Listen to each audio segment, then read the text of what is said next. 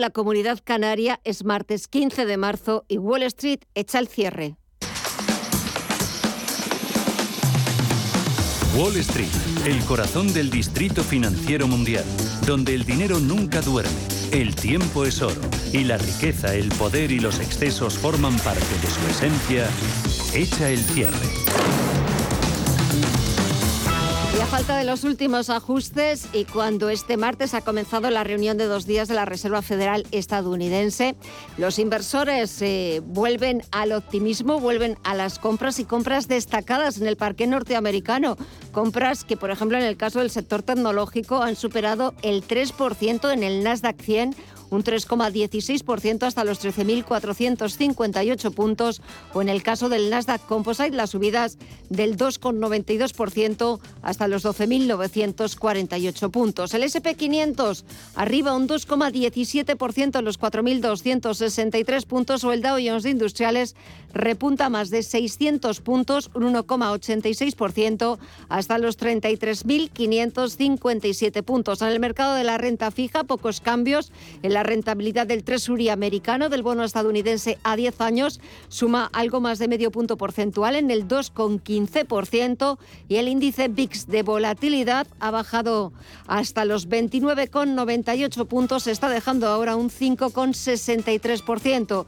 Y en el resto de bolsas latinoamericanas, ¿cómo están hasta ahora? Mireya, cuéntanos. Pues el Merval continúa, el Merval de Argentina continúa con caídas del 1% hasta los 84.106 puntos. El Bovespa en Brasil también retrocede un 0,7, cotiza en los 109.124 puntos y el IPSA chileno por su parte, avanza un 0,7, cotiza en los 4.623 puntos y el IPC mexicano en los 52.900 44 puntos, ahora avanza un 0,24%. En el mercado de divisas y materias primas, Estefanía Muniz, ¿algún cambio? Pues continúa todo igual. El mercado de las divisas en positivo y en las materias primas continúa la tendencia a la baja. El barril de Brena ahora mismo, el petróleo está rebajándose un 7,5% en los 98,86 dólares. Por primera vez dentro desde hace dos semanas lo vemos por debajo de los 100 dólares y el West Texas de referencia en Estados Unidos también está corrigiendo un 7,4% y ya va camino de los 95,41 dólares. El oro, por su parte, ha aumentado esa caída al 2,2% en los 1.917 dólares la onza. Y si echamos un vistazo al mercado de las divisas, el euro se fortalece tímidamente un 0,13% en los 1,09 dólares respecto al dólar y la libra, por su parte, también se mantiene estable, sumando un 0,35% en los 1,30 dólares. En el mercado de las criptomonedas vemos algo nuevo, Mirella. Siguen los avances, un 2,7% se anota el Bitcoin cerquita ya de los 40.000 dólares. Ethereum en los 2.666 avanza un 5,2, un 1,5 lo hace el Ripple hasta los 0,77. Terra cae un 1,23, Solana en los 85,14 se apunta un 6,5 de subida y Cardano en los 0,81 avanza un 0,294, perdón. Pues así dejamos la cotización de los principales activos con ese optimismo en el parque norteamericano, esas subidas del 3% en el Nasdaq 100 a la espera de que mañana a las 7 de la tarde conozcamos la decisión de la Reserva Federal estadounidense sobre su política monetaria. El consenso del mercado ya apunta que mañana la Reserva Federal hará la primera subida de tipos en Estados Unidos en más de tres años, que subirá 25 puntos básicos, aunque hay varios analistas que hablan de que la subida podría ser de 50 puntos básicos por la situación de inestabilidad y como consecuencia de la guerra en Ucrania. Sería interesante escuchar a las siete y media de la tarde hora española al presidente de la Reserva Federal, a Jerome Powell, justificar o eh, escuchar sus argumentos de ese endurecimiento monetario, si al final la Reserva Federal sube los tipos de interés, pero sobre todo quizás lo más interesante, aparte de que ponga una fecha para ver cuándo reduce el balance del Banco Central estadounidense, será escucharle a ver cómo la Reserva Federal está valorando los riesgos de la guerra. De momento dejamos al mercado, dejamos a Estados Unidos eh, cerrando de forma muy positiva con subidas generalizadas. Actualizamos toda la información titulares de las 9.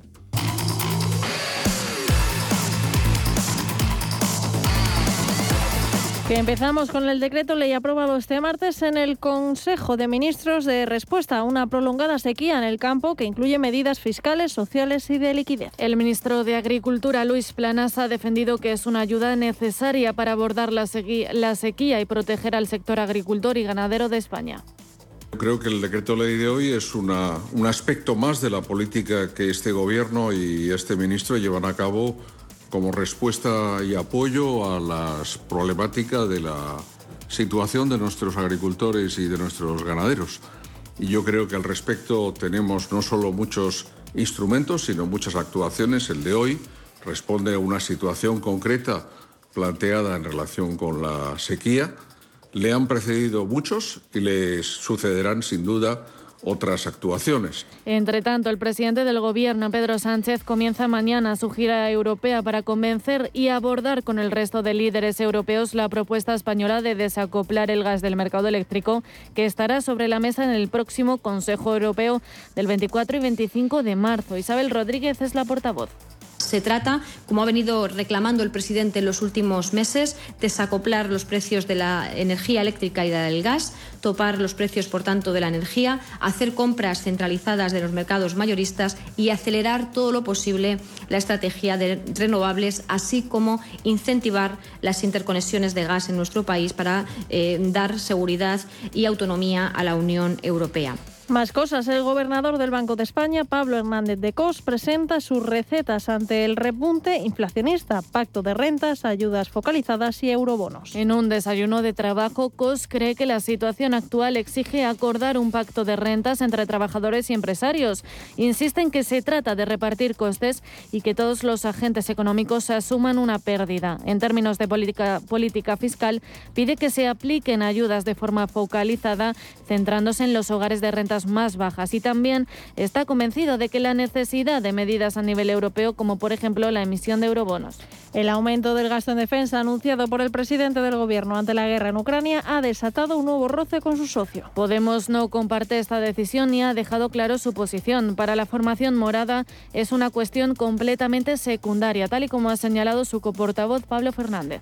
Creemos que es el momento de dar certezas, creemos que es la hora de proteger el bienestar de la ciudadanía y sin duda para nosotros esa es la principal prioridad.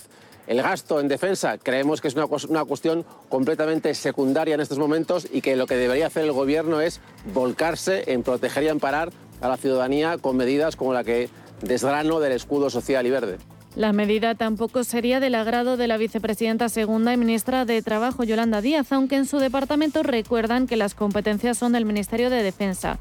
Y ahí su titular, Margarita Robles, está del lado del presidente. Subir al 2% del PIB el gasto en defensa en los próximos presupuestos generales, tal y como pide la OTAN. Y tiene que quedar muy claro, invertir en defensa es invertir en paz. Si no hay una inversión en defensa, nuestra paz será cada día más débil.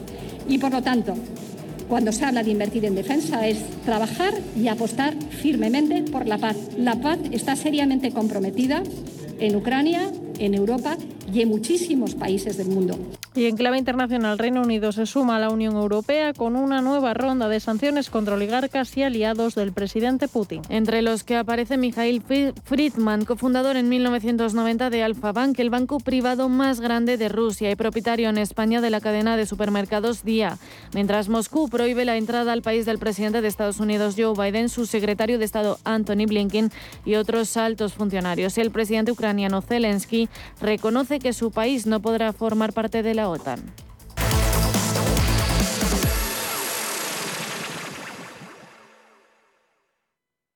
Si eres accionista de Zardoya Otis ya puedes aceptar la oferta que ha lanzado Otis, multinacional dedicada a la fabricación, instalación y mantenimiento de ascensores y escaleras mecánicas, para adquirir el 49,98% de las acciones que actualmente no posee de Zardoya Otis. Si quieres aceptar la oferta, consulta con tu banco o asesor financiero. Recibirás 7,07 euros en efectivo por cada una de tus acciones. El plazo para aceptar la oferta termina el 1 de abril. Más información en opazardoyaotis.com o en el 900 800 905. Folleto registrado en la CNMV.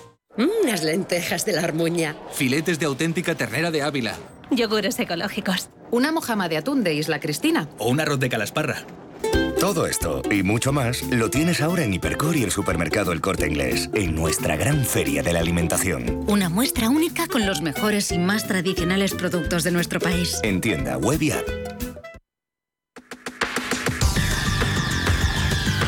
El análisis del día con visión global.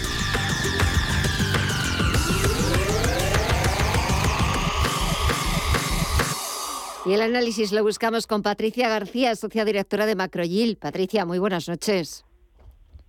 ¿Qué tal? Muy buenas noches. Bueno, estamos eh, eh, ante otra semana de lo más interesante porque es cierto que se nos va abriendo el, abanico de, preocupaciones, de, nuevos focos de atención. Mañana Reserva Federal, también aquí presentación de resultados de, Inditex, tensiones geopolíticas, eh, de ver un poco cómo por dónde van a ir las, eh, las, relaciones y las conversaciones que están manteniendo las dos delegaciones. Eh, el petróleo lo estamos viendo como en apenas una semana ha pasado de 130 dólares, el de referencia en Europa, allá está por debajo de los 100 dólares. La verdad es que es, es como para volverse loco porque o este mundo se ha vuelto loco o nos estamos volviendo locos nosotros. Yo creo que sí, que el mundo nos está mostrando que se ha vuelto un poco loco y la verdad es que para los inversores esto es un, mare magnum de, riesgos a los que vigilar. Unos se entrelazan con otros, otros ponen un poquito de tiritas a los que ya veníamos mostrando y la verdad es que ahora mismo se están confluyendo muchas cosas. Por un lado tenemos el conflicto bélico que en los dos últimos días podrían estar dando mejores noticias, pero que nosotros no esperamos que, eh, ojalá que sí, ¿no? Que el conflicto bélico acabe muy pronto, pero pero no esperamos que esto vaya a traer que el conflicto entre Occidente y Rusia vaya a moderarse mucho porque la situación está muy tensa y vamos a ver qué es lo que pasa con China, en qué, qué postura adopta China y eso es un riesgo que también hay que vigilar. Luego, todo esto confluye con la Fed, si va a ser más restrictiva porque los, la, la inflación está fuerte, si va a ser uh, sensible a a los signos de desaceleración económica o los riesgos económicos y, ya para terminar de rematar, bueno, no es difícil decir que sea para rematar y veremos qué es lo que podemos esperar más adelante, pero el repunte de casos de coronavirus ah. en China con su política de eh, COVID cero que lleva a que con pocos casos ya eh, pues tenga confinamientos importantes que tienen un impacto muy fuerte en las cadenas de suministro y que por tanto eh, acelera las expectativas de deterioro económico, pues tenemos un pastel bastante interesante que con el que lidiar. Sí, la verdad es que eh, no sé ya si faltaría alguna guinda para adornar este pastel, aunque yo creo que ya está, que, que, nos, íbamos, nos íbamos a empachar de comer el pastel porque verdaderamente es como todo pasando justo a la misma vez, en el mismo momento. Claro, esto añade es cierto que lo estamos viendo, más volatilidad, más incertidumbre, aunque hoy, como ha cerrado Estados Unidos con subidas por encima del 3% para el sector tecnológico, parece que eso que para los mercados no hay guerra.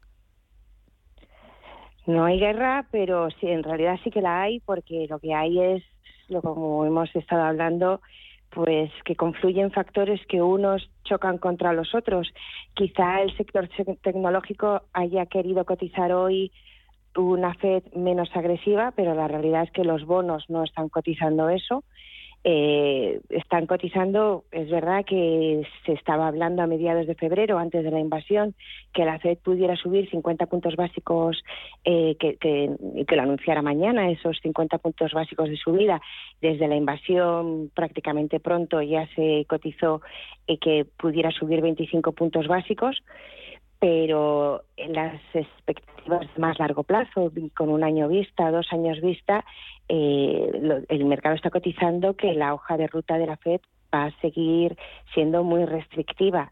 Quizá haya cierta esperanza en que con la caída de los precios de las materias primas de los últimos días y esa expectativa, bueno, esa aceleración de, de las expectativas de deterioro económico, haya cierta ilusión en que la Fed mañana pueda mostrarse algo más complaciente, pero la realidad es que es un riesgo e-, elevado porque la Fed tiene un papelón, porque la inflación sigue elevado. Es verdad que hoy, por ejemplo, hemos conocido los precios de producción de febrero en Estados Unidos que han mostrado una ligera moderación, pero estos precios muy probablemente no están viendo la, la invasión de Rusia en Ucrania, que fue el 24 de febrero, y por tanto no podemos fijarnos en este dato como para pensar que hemos visto el pico en enero.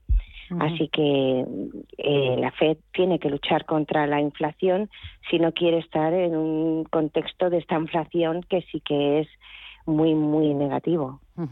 Eh, eso, la Reserva Federal, que es cierto que ya llevamos eh, escuchando a su presidenta, Jerome Powell, eh, bueno, es cierto que tuvo que reconocer que, el escenario ha cambiado de, de, hace unas semanas, cuando sí que habló de que pronto, en esta reunión de marzo, ya iban a proceder a un endurecimiento monetario, iban a proceder a esa primera subida de tipos en, en tres años pero por lo que respecta aquí en Europa me da la sensación, Patricia, de que las cosas mm, están igual que, en Estados Unidos, con ese repunte de la inflación, con la preocupación por, por el impacto, las consecuencias económicas de la guerra en Ucrania, pero de momento Christine Lagarde eh, sigue sin desvelar si van a subir tipos eh, en la zona euro este año, si será en 2023 o cuándo.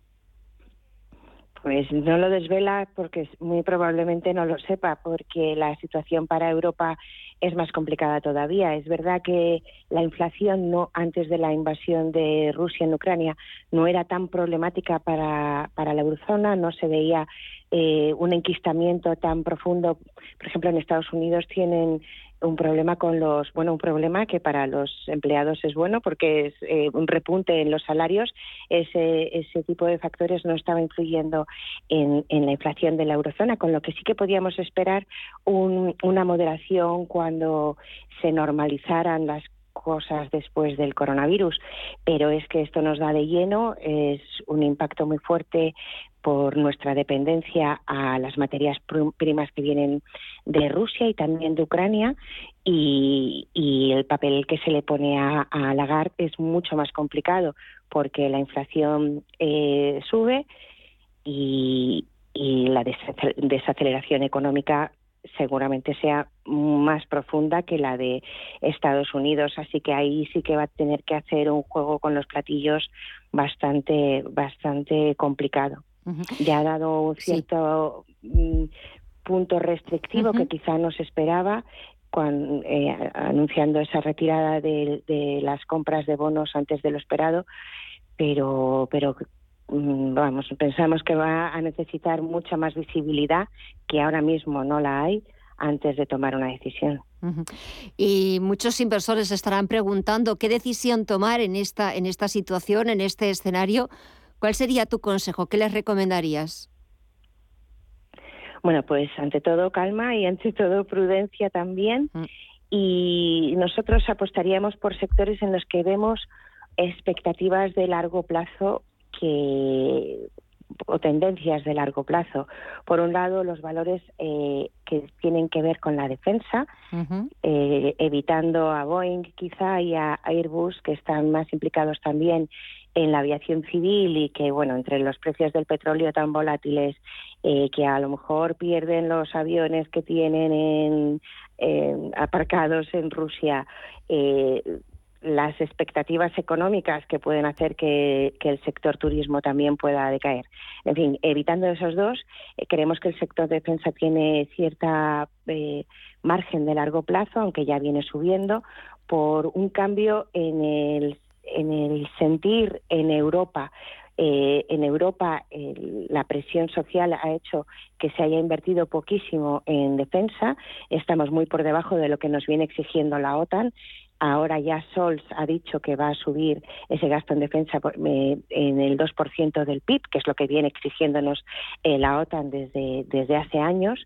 E incluso en España, con la presión social que hay respecto al sector defensa, también Sánchez se atrevió a decir que, va a incrementar el, el gasto, ya veremos. Si lo, si lo hace. Luego, por otro lado, Suecia, que el Fondo Soberano eh, tenía absolutamente prohibido invertir en valores de defensa, ya los está incluyendo. Así que por ahí tendríamos uno. Luego, la ciberseguridad. Estamos viendo que uno de los flancos de, o, nueva guerra eh, viene siendo la, eh, los ciberataques, bueno, pues acciones que, que nos puedan eh, hacer sentir más seguros en, en, ese aspecto, pues también que pensamos que tienen eh, recorrido de largo plazo. Y luego las materias primas, quizá alejándonos del petróleo, que, que pueda darnos más volatilidad, que sí, porque está más ligado al conflicto, porque está más ligado también a las conversaciones con Irán, a lo que pueda hacer la OPEP, eh, pero los, las materias primas más ligadas a la digitalización, que creemos que es un campo que aunque haya un deterioro económico va a seguir creciendo, pues eh, materias primas eh, como puede ser el paladio, puede ser el níquel, pues creemos que siguen teniendo recorrido.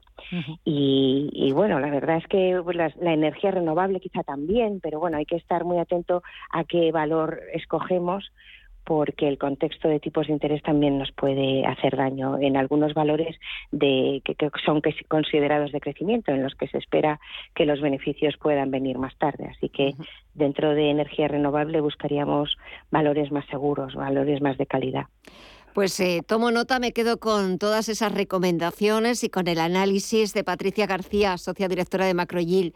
Ha sido un gusto. Muchísimas gracias, Patricia. Que pases una muy buena noche y una muy buena semana y hasta pronto.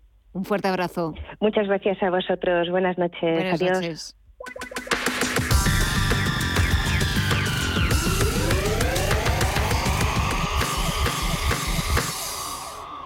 ¿Interesado en bolsa? ¿No quieres pagar comisiones? XTB es tu broker. Compra acciones y ETFs en cualquier mercado con 0 euros de comisión hasta 100.000 euros. Abre tu cuenta 100% online en solo 15 minutos. xtb.es. Riesgo 6 de 6. Este número es indicativo del riesgo del producto, siendo 1 indicativo del menor riesgo y 6 del mayor riesgo. ¿Quieres saber más acerca del hidrógeno? H2 Intereconomía te cuenta las últimas novedades, avances tecnológicos y entrevistas de interés sobre este medio energético. Los martes, de 11 y media a 12 de la mañana, H2 Intereconomía, presentado por Rubén Gil, tu espacio semanal sobre el hidrógeno. Porque en Radio Intereconomía apostamos por el sector energético y la energía limpia. La familia es lo más importante y en todas surgen conflictos. Pero hay dos palabras que pueden hacer magia. Solo aquí en la mesa un filete más significa te perdono o te quiero. Seguramente la mesa de nuestras casas sea el lugar más tierno del mundo. El Pozo Extratiernos, uno más de la familia. Visión Global. Los mercados.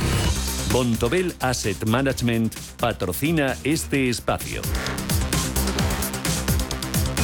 Y de vuelta a las principales bolsas europeas, el IBEX 35 encadena su tercera sesión en positivo, aunque la subida haya sido de apenas un 0,02%, pero el selectivo sigue por encima de los 8.200 puntos. ¿Y el resto de mercados europeos cómo han despedido la sesión, Mirella? Pues a excepción del MIB italiano, que ha repuntado un 0,3, todos los demás con caídas. Londres ha retrocedido un 0,25%, casi lo mismo que la Bolsa de París, y el DAX en Alemania se ha dejado un leve 0,09%. Dentro de nuestro selectivo, CaixaBank, Acciona y Meliá ha liderado las ganancias con subidas del 2,35%, 1,65% y 1,28% respectivamente. Por detrás se han situado CIA Automotive, IAG, Endesa y Red Eléctrica. El mayor castigo ha sido para las acciones de Robi, que han cedido un 8,7 después de conocerse que Norbel Inversiones ha vendido en torno al 5% de Robi por 100,8 por 180,8 millones de euros, lo que le permite mantener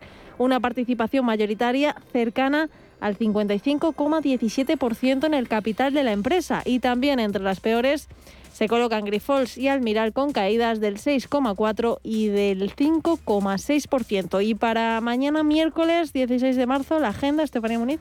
Pues la principal referencia no es otra que la reunión de política monetaria de la Reserva Federal, que podría anunciar la primera subida de los tipos de interés en más de tres años. Pero también los inversores estarán atentos a las solicitudes de hipotecas semanales, las ventas minoristas de febrero y los inventarios semanales de petróleo y derivados, entre otros datos. Mientras, en España, el INE da a conocer la estadística de transmisiones de derechos de la propiedad de enero y nuevas cifras de nacimientos y defunciones. En el ámbito empresarial, pendientes de los resultados de Inditex, que son los grandes protagonistas. Bontobel Asset Management ha patrocinado este espacio. Bontobel Asset Management. Calidad suiza con el objetivo de obtener rendimientos superiores a largo plazo. En Bontobel Asset Management siempre estamos a la vanguardia de las inversiones activas en bonos y acciones. Para más información, entre en nuestra página web bontobel.com barra am. Bontobel Asset Management, su especialista global en fondos de inversión. ¿Tu hipoteca está contaminada por el IRPH? Recuperar tu dinero puede parecer complejo. Nosotros en Durán y Durán Abogados sabemos que es posible. Los resultados, un 99,9% de éxito nos avalan. Contacta con Durán y Durán Abogados.com. El IRPH para nosotros es cosa del pasado. Tenlo presente. Durán y Durán Abogados.com. Mantén sana tu hipoteca. En Visión Global, las noticias empresariales. Meta abrirá en España su primer Meta Lab del mundo y creará 2.000 empleos. La empresa de Mark Zuckerberg no ha especificado cuál será la inversión global de todos sus proyectos en España, pero sí ha dicho que representarán una inversión de varios miles de millones de euros. Meta ha detallado que sus planes incluyen la contratación de unas 2.000 personas hasta 2027, abrir el primer Meta Lab del mundo, un lugar de apoyo para los trabajadores en remoto de Meta en España, con espacio para los emprendedores tecnológicos y startups y duplicar el espacio de sus oficinas en Madrid. Intel invertirá más de 33.000 millones en la Unión Europea y elige Alemania para su mega fábrica. Intel invertirá hasta 80.000 millones de euros en la Unión Europea durante la próxima década en toda la cadena de valor de los semiconductores, desde las I D hasta la fabricación y las tecnologías de envasado más modernas. En su primera fase, en una primera fase según ha anunciado hoy, invertirá 33.000 millones en una fábrica de chips de última generación en Alemania, en un nuevo centro de I de diseño en Francia y en I de fabricación y servicios de fundición en España, Irlanda, Irlanda perdón, Italia y Polonia.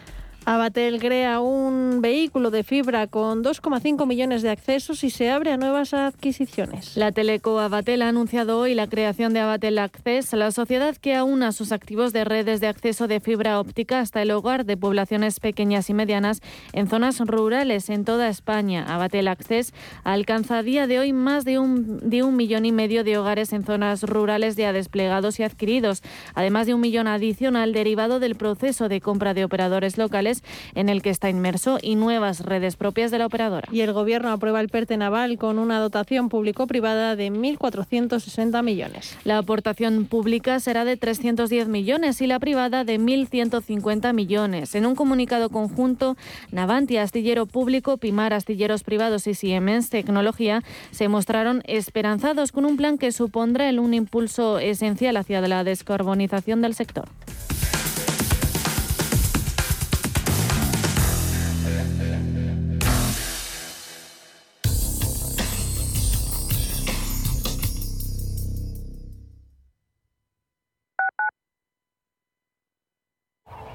Dónde vas a llegar con tu jubilación? Hasta donde quieras. Mafre presenta el programa Tu Futuro, la gestión de planes de pensiones que se adapta a ti. Ahora, hasta con el 4% de bonificación por traslado. Consulta condiciones en mafre.es. Mafre, empresa colaboradora con el programa Universo Mujer. Tradición y vanguardia se unen de la mano del restaurante Bolívar. Disfruta de su menú de temporada. Trufas, siete platos especiales donde la trufa es la protagonista. No esperes más y llama ya al 91 445 1274 o entra en restaurantebolívar.com para hacer tu reserva. Te esperamos. Musiconomía un programa musical con otra perspectiva. Los domingos a las 8 de la tarde en Radio Intereconomía, Álvaro Martín Cicero invita a músicos para que nos hablen de lo suyo y a la vez de tendencias, cómo se enfrentan a la industria musical, crowdfunding y naturalmente escucharemos sus creaciones. Musiconomía, un programa de música distinto. Los domingos a las 8 de la tarde en Radio Intereconomía. Amos de Casa, el magazine para hombres y mujeres en el que encontrarás todas las ideas y sugerencias para la supervivencia doméstica, además de ocio, cultura, compañía y buen humor. Amos de Casa, los domingos a las 10 de la mañana en Radio Intereconomía. Te esperamos.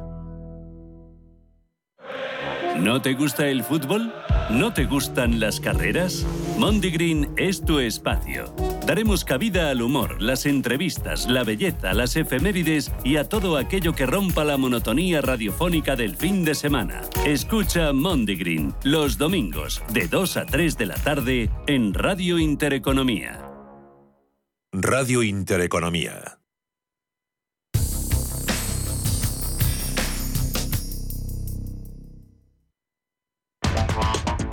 En Visión Global, la tertulia de los negocios.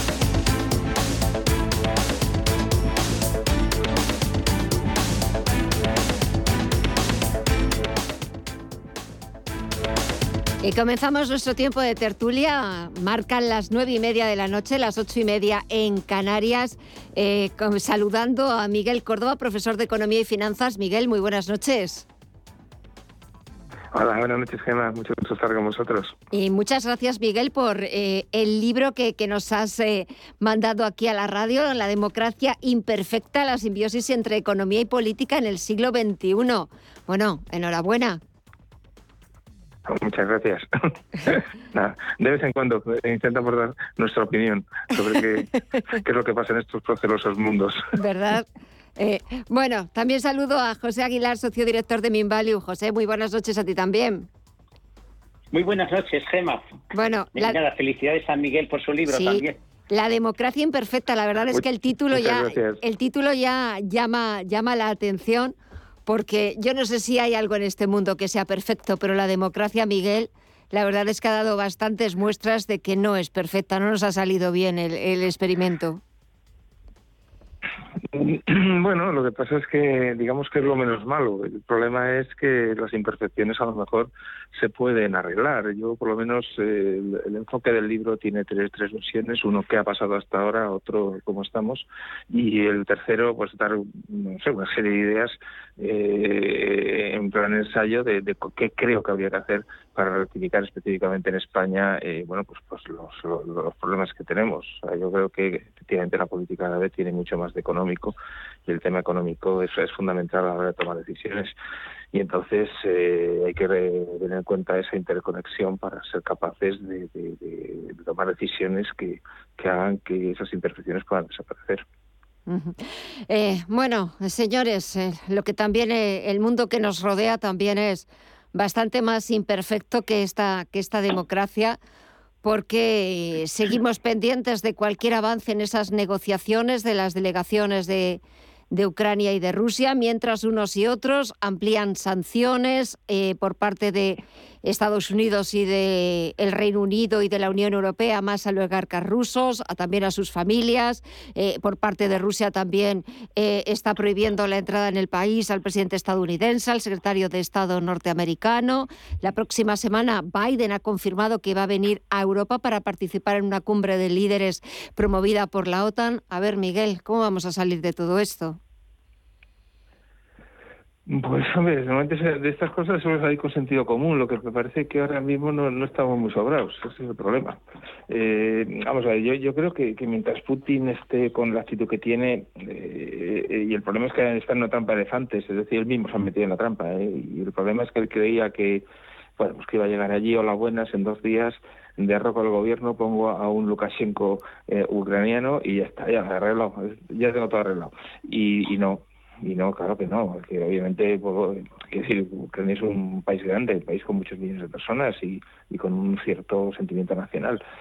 Y, y, eso le ha fallado, sus pronósticos le han fallado, eh, ese supremacismo ruso eh, que, del que él eh, dice que, que hace, vamos, realmente él se considera alguien muy, importante, ¿no? Al fin y al cabo es nieto de, del, cocinero de Lenin y de Stalin y, luego miembro del, del, KGB y que es una persona que, que ha vivido el mundo soviético en sus carnes y que, que en ese mundo no, no, había democracia.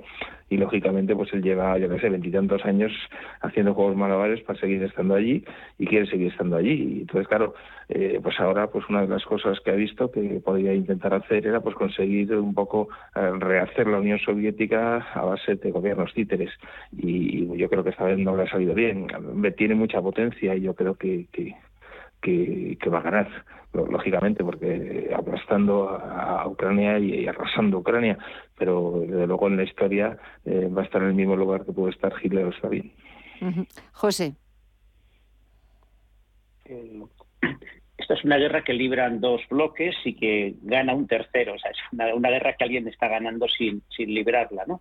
Es una, una rareza histórica y, efectivamente todo va a depender mucho de la postura de China, ¿no? Que es el, gran actor en este juego, que sin tener de momento, o al menos eh, de manera pública, una intervención en el conflicto, es el que puede salir finalmente más favorecido eh, por el rol que pueda jugar en, el inevitable nuevo orden que se va a generar después de este, después de este conflicto.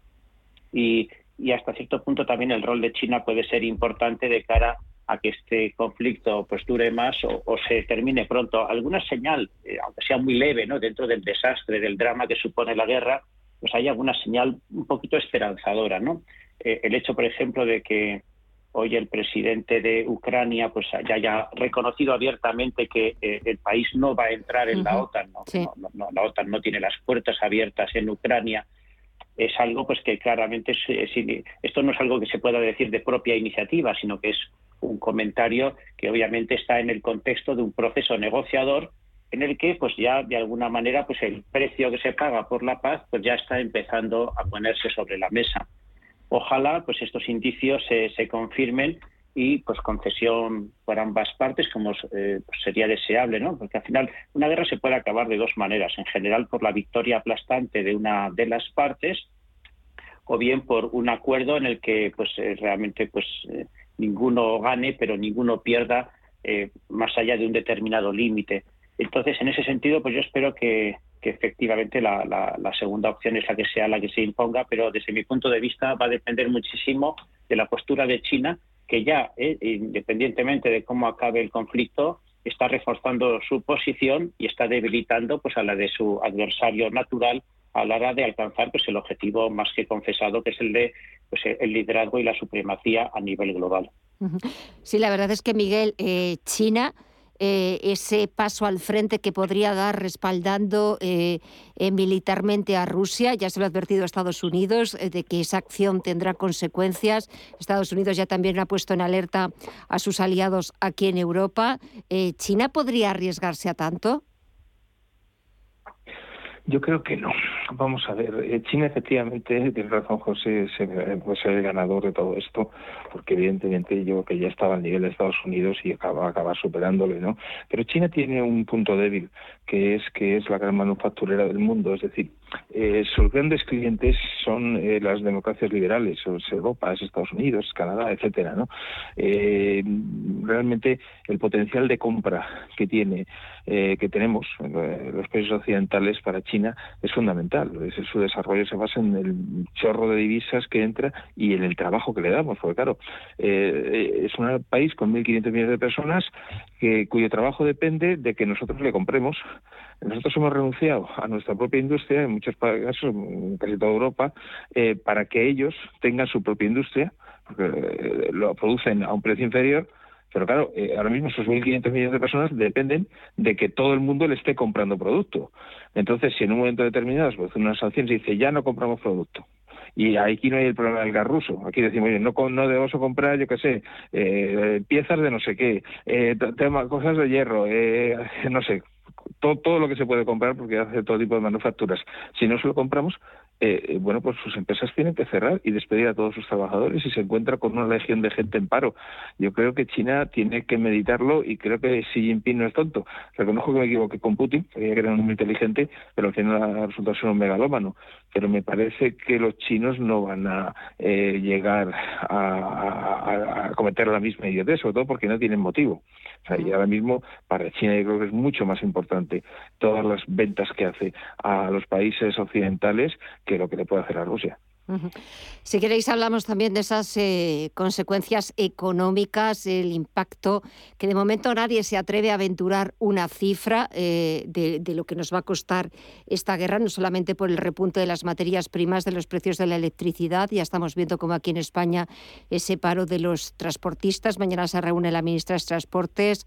Eh, Raquel Sánchez ha dicho que la incidencia está siendo muy, muy minoritaria, pero los transportistas se quejan de que ya no pueden soportar más los costes y que les sale más a cuenta tener el camión parado que, que estar en reparto. Esta semana también hemos visto cómo eh, todos los ministerios implicados están preparando un plan de medidas fiscales para bueno, pues intentar minimizar ese impacto y que no recaiga siempre en los mismos, que somos los consumidores, las pequeñas y medianas empresas, un poco en ese reparto de costes. Eh, se hablaba también, Miguel, de una posible rebaja a la baja de, de la fiscalidad de algunos eh, productos, como podían ser los combustibles, pero de momento tampoco sabemos más detalles. No, bueno, vamos a ver. El, planteamiento en una situación, digamos, atípica como es la que tenemos, ahí sí que creo yo que, tirar de deuda pública tiene su sentido. Es decir, vamos a ver. O sea, tú lo que no puedes hacer es cargarte tu modelo productivo, tu tejido productivo, eh, eh, porque la gente realmente es que no, no pueda pagar la gasolina, no pueda pagar el gas, no pueda pagar la luz. Eso no tiene sentido porque afecta tanto a, un país de, pymes y micropymes como es España como a los particulares. O sea, eso no se puede consentir. Tú no puedes subir a la gente el 30 o el 40% que lo que vale más la gasolina y tal. Eso tiene que arreglar el gobierno. Me dices, ¿se puede hacer con impuestos? Bueno, mm, parcialmente, porque el tema de la electricidad ya bajaron los impuestos y ahora mismo el nivel impositivo es de un 12, 11-12% en impuestos. Mm, realmente si quieres bajar un 30% en la factura eléctrica ya no, te da, ya no te da. Eh, con lo cual yo iría más a la subvención. En el caso de la gasolina sí, porque más o menos hay, no sé, el 50% o lo que sea es más o menos impuestos, el impuesto de hidrocarburos. Ahí sí que podrías hacerlo con impuestos porque una rebaja del 30-40% te daría con una rebaja temporal de impuestos. Pero eh, en, en, lo demás, en el gas, en la electricidad y en algunas otras cosas que a lo mejor en el tema alimentario también ha subido bastante, pues lo lógico es una subvención directa. Es decir, oiga, vamos a, con el sector, hablas con la patronal y dices, vamos a ver, los precios medios eh, antes de este follón eh, eran, yo qué sé, 100. Pues y ahora están a 125, por decir algo. Bueno, pues mire usted, ustedes Mm, retrocedan hasta 100 y el 25% se lo abonamos nosotros, eh, no a lo mejor no de forma directa, sino por con una, rebaja del impuesto de sociedades. Cuando ustedes el impuesto de sociedades, se rebajan ustedes ese importe. ¿Y, y, dónde va eso? Pues evidentemente habrá más déficit e irá deuda pública. Pero yo en este caso sí que lo, tengo claro que la deuda pública se usa porque va a ser una situación coyuntural y anómala. Lo que no es lógica de la deuda pública, 15 años que llevamos, que no para de subir y subir y subir de forma recurrente y sin que haya nada atípico. José. Sí, totalmente de acuerdo. Una cosa es la deuda pública que se genera en un contexto coyuntural, que se asocia a unos eventos determinados y durante un tiempo determinado. Y otra cosa es una, una deuda pública estructural en la que año tras año, independientemente del contexto, pues vamos incrementando pues la deuda que eh, dejamos a nuestros hijos. Bien, eh, dicho esto, el, el, gobierno pues obviamente va a tener que mover ficha y poco la, la, vamos a ver sin duda, ¿eh? no, me cabe ninguna duda. La cuestión es eh, con qué celeridad, es decir, cuál es la capacidad de respuesta. Porque ya estamos viendo en países de nuestro entorno, pues como eh, ya directamente por vía de reducción de impuestos, en Portugal, por ejemplo, sin ir más lejos, o sea, si ahora un portugués llena su depósito, pues 24 o 25 euros se, se, los va a ahorrar, digamos, por la reducción en ese caso bastante radical de, la, de, de, los impuestos a los carburantes, ¿no? Y, pero el gobierno, digamos, lo, va a hacer sin duda, pues porque eh, eh, también porque se va a generar, casi inevitablemente ya ha empezado a generarse una conflictividad social que además en este caso creo que está bastante justificada. Tenemos, por supuesto, todo el sector del transporte que es importantísimo, o sea que al final si el sector del transporte para, para todo. pero también tenemos otros sectores como el sector eh, de eh, agricultura, ganadería, pesca, o sea que al final, digamos, toda la, todas, esas, todas esas industrias en estos momentos son muy dependientes de, no solamente de recursos energéticos, sino de materias primas que en estos momentos se han encarecido de una manera muy notable. Y entonces esa conflictividad social pues no, no, eh, que, insisto, en este caso está justificada porque ya lo que está en juego no son los márgenes, ¿eh? ya no es una cuestión de que estos pequeños eh, empresarios pues ganen más o menos, la cuestión es de, que el negocio sea viable. Y por lo tanto, pues cuando llegas a ese punto, ya, ya la gente que sale a la calle o que sale, sí, que sale a, las carreteras, pues no es la, no, sé, no, es una parte minoritaria o un poco más conflictiva de los respectivos colectivos, sino que es el colectivo en su conjunto, porque, porque ya eh, su, propia actividad está, está en riesgo. ¿no? Entonces, yo ahí veo que efectivamente se van a producir estos, estas ayudas bajo cualquiera de las fórmulas que, se nos ocurran, porque esas, esos eh, sectores productivos tienen que mantener su actividad, son muy básicos y, quizás son de los más perjudicados, al menos a corto plazo y de forma inmediata, por los acontecimientos que, estamos viviendo. A medio plazo, yo lo que veo, pues como efecto positivo, es quizás una diversificación que siempre es interesante eh, desde el punto de vista de nuestros suministros, desde nuestro, del origen de nuestros suministros. Es decir, pues probablemente hemos generado mucha dependencia respecto de determinados mercados y esto nos va a exigir, pues, eh, explorar también otros mercados que quizás bueno, a corto plazo saldrán más caros, se va a plantear también problemas de otro estilo, pero que a medio plazo pues también la diversificación siempre es buena. Y simplemente quería mencionar un detalle, por ejemplo, ante la ante la carencia, no, inmediata, tampoco hay que alarmar, porque en estos momentos tenemos bastantes reservas de eh, por más que estemos comprando en los supermercados aceite de girasol hasta agotar las existencias, eh, es cierto que todavía existen ciertas reservas de, de, de materias eh, primas básicas.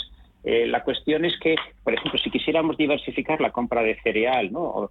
Eh, por ejemplo, en mercados como Argentina o Estados Unidos, de pronto nos encontramos con que la reglamentación europea, más allá incluso de los aranceles y de los costes logísticos de traer, eso, de esos suministros, eh, también la, Comisión Europea ha impuesto unas normas sanitarias que no coinciden exactamente con las de los países de origen. Es decir, algunos, en algunos de estos países se utilizan fertilizantes o, o insecticidas, es decir, determinados productos en el proceso industrial que en Europa no están reconocidos o están directamente prohibidos. Es decir, que abrirnos a esos mercados pues, supondría una cierta revisión también de determinadas políticas, eh, pues porque si no, técnicamente sería imposible que comprásemos algunos de estos, eh, por ejemplo, cereales eh, en mercados distintos a los que actualmente utilizamos para abastecernos. Además, también, aparte de bueno, pues de ese paquete de medidas fiscales que lo iremos viendo en los próximos días cuando nos lo, nos lo presenten, también es muy importante y están incidiendo en ello el Gobierno. Por cierto, que mañana Pedro Sánchez inicia una gira europea por varios países eh, del viejo continente para recabar apoyos. El Consejo Europeo de la próxima semana 24 y 25 encima de la mesa el tema de cómo poner precio, cómo eh, bueno pues y frenar ese repunte de los precios energéticos y parece que va tomando forma la propuesta que viene defendiendo España Miguel de desacoplar el precio del gas del mercado eléctrico. ¿Tú qué opinas? Pues eh, sí, de acuerdo. Vamos a ver, eso del precio marginalista que, hacen, para mí es que no tiene sentido ni siquiera económico. Es decir, si existen diferentes eh, eh, formas de producir energía, pues la nuclear, la renovable, el, ciclo combinado, que es la del gas, la hidroeléctrica, bueno, pues si existen varias formas de producir energía, pues lo lógico es que se haga un mix a la hora de fijar cuál es el precio de la energía, es decir, una, una media de, esos precios. Dice, no, no, el precio de la energía es de todas ellas la que sea más cara. Oiga, no sé quién ha ideado ese modelo y imagino que tendrá sus, motivaciones. Es posible, ¿eh? no, lo digo porque eso hay que estar metido dentro de la Comisión Europea para ver por qué se adoptó esa medida y por qué la quieren mantener como siempre están. Pero claro, el problema está en cuando llega el gas, que, pega esos bandazos, a nosotros nos afectan un 23%, que es, supone la energía que, que, en España viene de las centrales de ciclo combinado. Entonces, claro, e, es muy importante, es que estamos hablando de subidas desde se duplica, eh, se, se triplica. Claro, y dice, no, oiga, pues entonces el precio de la energía es el, el, el, mayor. Oiga, pues, pues no, es el del gas, obviamente. Entonces, desvincular el gas es una excelente medida desde el momento en que, como es la cara, automáticamente el precio marginal eh, bajará. Y entonces, lógicamente, esos precios que vemos ahí de 200, de 300 y tal, pues bajarán a lo mejor a 100, a 80, eh, y entonces, lógicamente, bueno, pues la factura eléctrica tendrá, tendrá que bajar. Eh, es que estamos generando problemas incluso con, el, con, nuestros propios sistemas y por la propia burocracia de la, de la, de la Comisión Europea. Es decir, hay que eh, cambiar, eh, cuando hay una situación de estas hay que cambiarla, no es lógico lo, que está ocurriendo, porque lógicamente todo el mundo gasta electricidad y eso a su vez genera inflación de costes en todo el sistema productivo, con lo cual el daño que se hace a la economía es enorme. José. Sí, sin duda. en, este mix pues hay elementos que son un poquito más estables y otros que son eh, mucho más volátiles. Por lo tanto, claro, al final el precio del megavatio pues va a estar muy en función precisamente de esas fuentes de generación de energía, vamos, o de, esas fuentes energéticas que son que son más volubles que en concreto el gas, ¿no? El gas es quizás el, eh, la, fuente de energía que, que más eh, que más eh, que, ha tenido un precio más volátil a lo largo de, estas semanas. Entonces, en ese sentido, no es una buena idea que algo tan básico como la energía dependa en un porcentaje alto, o sea, que pondere mucho precisamente pues una variable que es altamente volátil, porque eso lo que hace es eh, generar unas oscilaciones eh, en el precio de la energía que afectan de manera directa pues a, los costes de todas las empresas y por supuesto a, los, a, los costes de todas las familias. Eh, en todo caso, el, hecho de que el gas tuviese un cierto peso, pues bueno, pues tiene su razón de ser por la por el, pues por el impacto que tenía ¿no? en nuestro sistema de generación eh, que la medida en que pues intentábamos quitar pues eh, fuentes de generación más eh, un poco más contaminantes como el carbón, etcétera, pues hasta que pudiésemos depender más de las renovables, pues el gas es una especie de, sistema de transición. Pero bueno, yo aquí de nuevo apuesto por una por medidas que sean coyunturales y aunque el gas quizás más adelante pues pueda recuperar el peso que le corresponde, yo desde luego lo que haría sería, vamos, me parece totalmente razonable eh, desvincular eh, o al menos dar menor eh, ponderación a, los elementos más volátiles en la determinación del precio del megavatio. Y sobre los problemas de abastecimiento, desabastecimiento, porque verdaderamente estos días que, que, vas al supermercado y hoy escuchaba al presidente de Mercadona, Juan Roch, decir que no hay problemas de desabastecimiento y hacer un llamamiento a la calma a los ciudadanos de que no acaparen, porque ahora yo en muchos supermercados ya he visto como, por ejemplo, el aceite de girasol eh, solamente puedes llevarte dos botellas eh, y no eh, el número en número ilimitado y es un poco como sucedió hace dos años precisamente con el confinamiento, el toque de queda, que se acabó el papel higiénico, se acabó la harina y todo el mundo a hacer bollos y hacer repostería en casa, Miguel.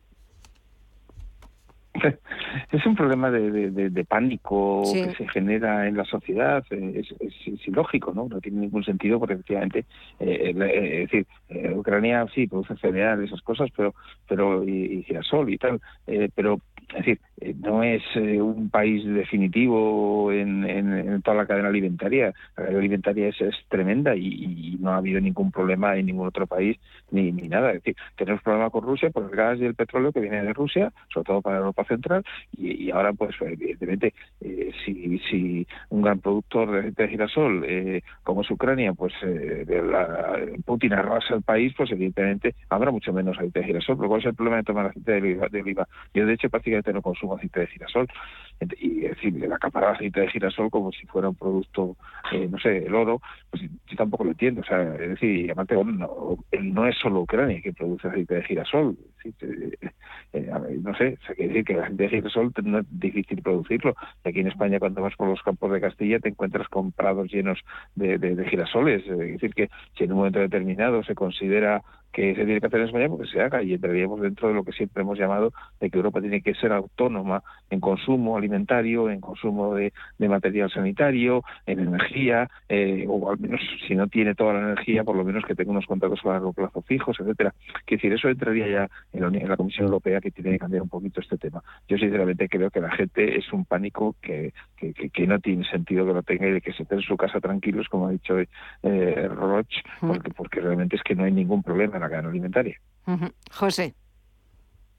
puede haber alguna tensión en la cadena en la cadena de suministro de momento puntual, quizás respecto de algunos productos, en la medida en que los suministros eh, actuales pues se pueden estar cortando y hay que generar eh, pues en, nuevas fuentes de abastecimiento. Entonces ese proceso no es instantáneo, eso requiere un proceso de adaptación y durante ese proceso de adaptación se pueden producir tensiones puntuales y de hecho se están produciendo.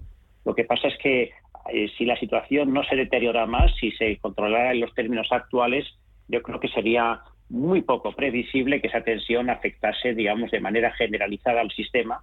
Y, efectivamente en estos momentos lo que puede haber es más una, una, tensión psicológica que una tensión real. Yo, de momento, pues eh, eh, por, lo que conozco, pues los principales centros de distribución tienen asegurado ¿no? el abastecimiento al menos de la gran mayoría de, su, de, sus, de sus productos y, además pues durante bastante tiempo.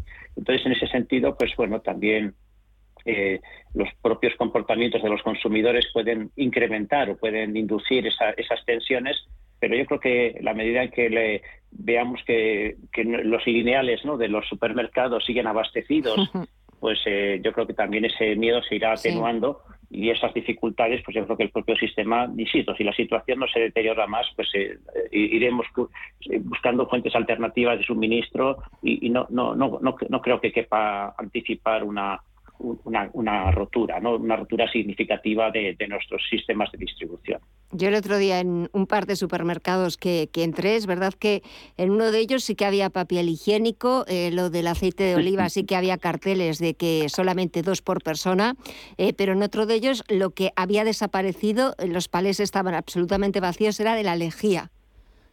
Pero, pero bueno, como decía Juan Roch, que, que no, no intentemos acaparar porque es, eh, eh, él decía que, que, debía ganar el... Eh, ha sido muy curioso escucharle, porque decía que lo de hace dos años, lo del papel higiénico, yo creo que todavía, cuando han pasado dos años, nadie sabe decir o explicar las causas de por qué el papel higiénico se agotó y Juan Roche estaba extrañado porque él pensaba que había sido algo aquí pues, muy propio de, de España, de, bueno, pues cómo nos entra el miedo y acaparas con todo, pero que luego se había dado cuenta de que esto había sucedido en muchos otros países y seguía extrañado y decía que, bueno, que, habría que darle un Nobel a quien averigüe pasado el tiempo, por qué nos dio esa manía de agotar el papel higiénico, Miguel. Sí, no, pero la verdad es que es un poco raro. Ahí sería un Nobel de psicología que no existe. Porque yo, yo, yo de verdad, de verdad que no compré papel higiénico, igual que ahora no compro cinta de girasol por, por estas cosas, porque efectivamente dices, mira, es que vamos a ver, para que se produzca un problema de este tipo, pues tiene que pasar, eh, eh, no sé, pues eso, que, que, el mundo se pare, el mundo, ¿eh? No, estoy hablando de, de, de, un solo país. Y vamos a ver, yo creo que Ucrania había mucha gente que no la ponía en el mapa, eh, porque realmente no es un país eh, era una antigua república soviética y sí, es un país importante, es grande, ¿no? Eh, pero, pero, es más pequeño que Kazajstán, por ejemplo, ¿no? Que es otra república soviética. Es decir, que, que al final eh, parece mentira que porque haya ocurrido ahora esta guerra, pues ya sí, a todo el mundo sabe dónde está Ucrania, pero que realmente diga, se va a desabastecer todo por Ucrania. Pues mire usted, no. O sea, allí en Ucrania sí, claro, desgraciadamente, ¿no? Pero, pero el resto de la cadena alimentaria, es, pues sí, España es muy autónoma en muchas cosas y, y, el papel higiénico es que de verdad que se produce en multitud de sitios.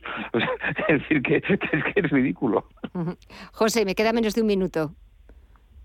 Bueno, sí que ha habido premios Nobel precisamente de economía del comportamiento, ¿no? donde demuestran que la economía, eso que nos enseñaron que se mueve por criterios de racionalidad, es un invento, o sea que efectivamente hay otros componentes que influyen sobre comportamientos económicos reales con un impacto muy tangible y que derivan básicamente de, mecanismos psicológicos y no tanto de, un interés racional. Pero bueno, así somos los seres humanos y, así tenemos que seguir viviendo. y pues eh, hace dos años fue el papel higiénico, ahora toca el, aceite de, girasol y bueno, pues también la harina porque en estos momentos pues es como que a todos nosotros nos sale esa vena repostera o esa vena de, volver a, a nuestras raíces, nuestros orígenes y de hacer pan en casa y, todo tipo de, de repostería. Señores, muchísimas gracias a los dos por estos minutitos, por analizar lo que está pasando en la actualidad, a ver qué nos depara la semana y lo contaremos todo y por supuesto, como siempre, lo analizaremos el próximo martes. Miguel, de nuevo, muchísimas gracias por el libro La democracia imperfecta, la simbiosis entre economía y política en el siglo XXI. Muchísimas gracias y enhorabuena. Y señores, que tengáis muy buena semana, cuidaros mucho y hasta el próximo martes. Un fuerte abrazo a los dos. Gracias, igualmente. Hasta pronto. Y nosotros nos despedimos, ponemos punto final a esta edición de martes. Gracias por elegirnos y mañana volvemos a partir de las 8 de la tarde. Gracias y hasta mañana. ¿Estás buscando un broker para operar en el mercado americano?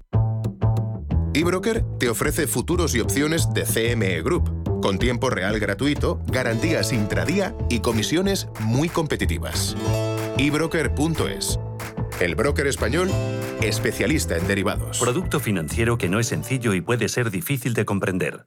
Los nuevos conceptos energéticos son ya un presente. Por ello, en Radio Intereconomía nos sumamos cada semana a I más Verde, un programa sostenible y eficiente, productivo e innovador en el que analizamos etiquetas tan conocidas como eco, cero, bajas emisiones, descarbonización o renovables. Recíclate cada martes de 2 a 3 de la tarde en Radio Intereconomía con José Luis Pichardo y descubre el futuro más verde.